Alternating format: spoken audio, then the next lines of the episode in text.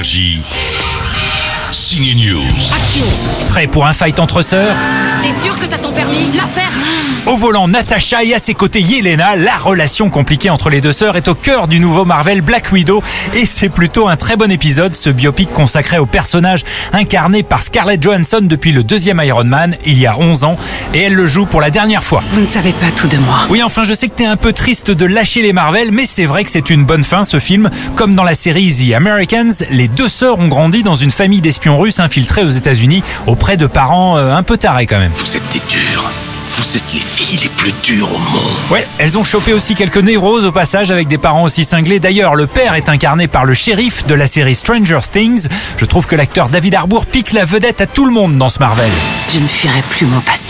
Dans deux jours, la plateforme Netflix sort un ovni, un film français de Douglas Attal avec des super-héros dans Paris. On y retrouve Léla Becti, Pio Marmaille, un très bon Swan Arlo en méchant, ou encore Benoît Poulvord, ouais ouais, dans un rôle sérieux de super-héros. Il a tout aimé, sauf quand il fallait faire pipi en combi de super-héros. c'est difficile à enlever.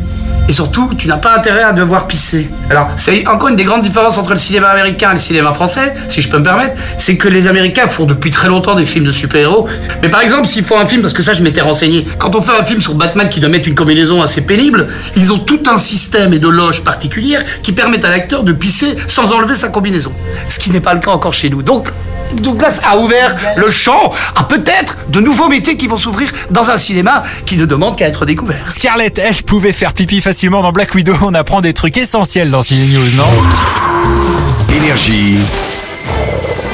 Ciné News.